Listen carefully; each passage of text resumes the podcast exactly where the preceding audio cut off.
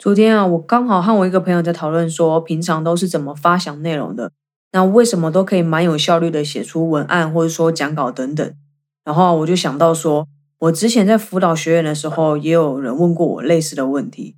那除了询问我一周会更新几次社群平台或者说 email 的内容之外，也都会顺便问我说，到底我是如何可以这么固定，每一周都会有内容产出，而且内容都可以很丰富，然后知识含量很高。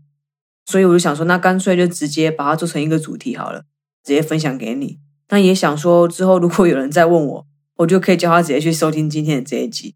那我们音频里见哦。这始终是你无解的难题吗？像我过去一样，这辈子最大的奉献就是为历届的老板赚他们的退休金，却连养活自己的能力都没有。有梦想和目标，想要实现，过上最自由、最独特的人生，可是不知道怎么脱离现状，没办法，也没有想法。但现在你可以在这个节目中找到你要的答案。要知道，成功不靠鸡汤，有钱人不靠薪水，网络行销创业印钞机才是你的首选。现在即将为你揭晓打造网络印钞机的秘密，欢迎收听《飞我 bird》。我想要先问问你，平常都是怎么创作的呢？是属于时间一到就逼自己坐在电脑桌前面，一定要把内容完成的那一种，还是说你是属于那种灵感来了再写的那一种呢？其实刚刚说的，不管是哪一种情况，其实都蛮危险的。像是第一种，硬是逼自己时间到就一定要坐在电脑桌前面，然后一直把发布的内容完成。那如果说长期都是处于这种状态的话，那应该会蛮痛苦的吧？因为感觉做这件事情好像都是被逼的样子，而且很长都是要在交稿之前才硬是坐在电脑桌前面把它完成的吧？那其实这样的效果就会差到爆炸。一来内容很无聊，因为是在烦闷的心情下写出来的；那另一方面是因为内容是印象的。所以不会有灵感时来的更真实，或是更贴近自己真正的想法。那另外一种则是等到有灵感才要写的人。如果说灵感一直都不来呢？假设今天你是靠这个在维生的，那你不就没有饭吃了吗？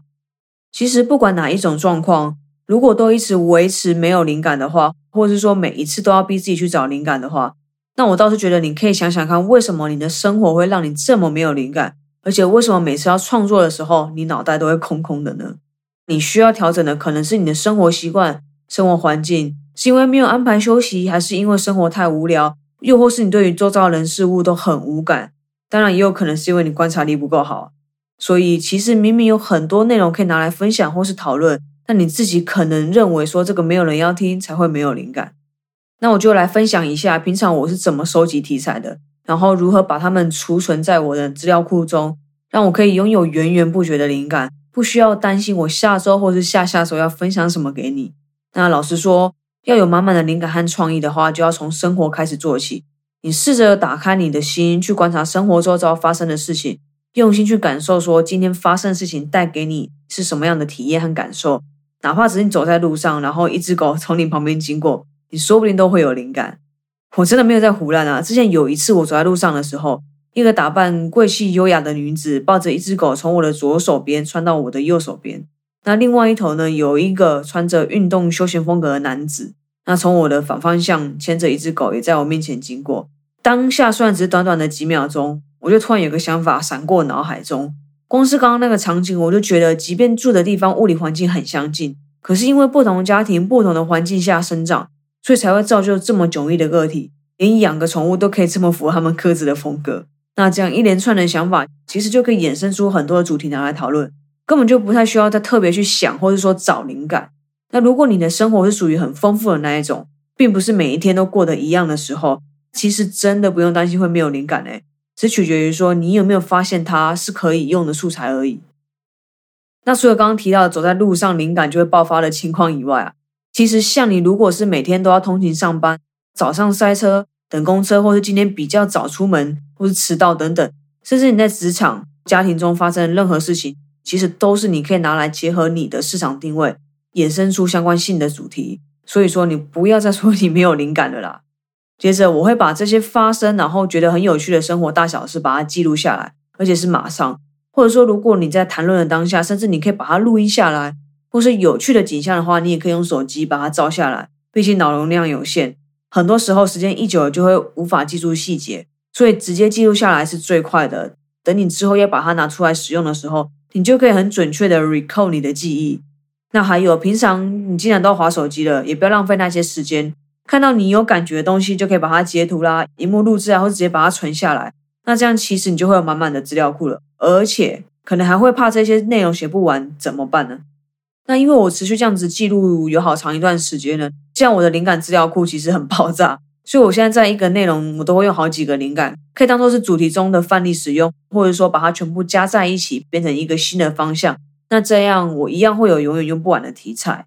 所以其实要天天有内容，分分秒秒有灵感，不让内容枯竭的话，最关键的核心就是记录代替创造，不要老是想着要创造出新的东西。当然可以创造新的东西很好，但是通常如果你没有持续在学习输入新的知识给自己的话，其实你很难会有东西可以输出。每天都还是会需要想说你要提供什么内容。所以现在就是把记录代替创造发挥到极致，因为每一天都会有新鲜事发生。所以对内容产出完全是没有在怕的，我好像太嚣张了。那也是因为平常就有在花时间累积这些题材和内容，所以很多时候其实我根本还没有特意拿出电脑来要创作。像是今天你正在听的主题好了，我就已经至少拥有五十趴以上的内容，所以有时候内容还会完整到吓到我自己，想说我什么时候有写出这些内容，我怎么自己都不知道。可能对于在听节目的人觉得有点扯了，但是我是说真的，而且还不止一次，我自己想到都还会觉得蛮好笑的。所以其实我平时真的不怎么花大把时间在想说要提供什么样有用的主题，或者说想说要什么内容放在我的频道。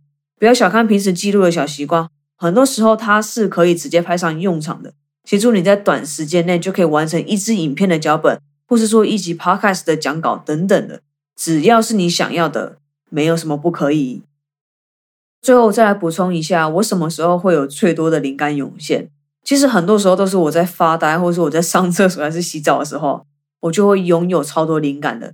是因为平时不管是工作还是生活其他琐事，什么都要处理，都会就是蛮忙的。然后很多发生的事情、看过的东西或是听过的声音，可能在当下不会立即带给我什么灵感。不过很常在我发呆放空的时候，脑袋会自己涌现这些之前发生过的事情。会有这样的现象，应该是因为。当时就是脑子是空出来的，所以就会有空间可以运转。这时候呢，就会是创意产生的瞬间，就像柯南每次破案的时候出现特效一样，会有一道光闪过脑海中。你可觉得我很闹啦？但我是说真的，没有在跟你开玩笑的。而且越是这时候蹦出的点子，我一定会把它记录下来，因为很常在脑海中闪过一瞬间，然后下一秒就给它忘记。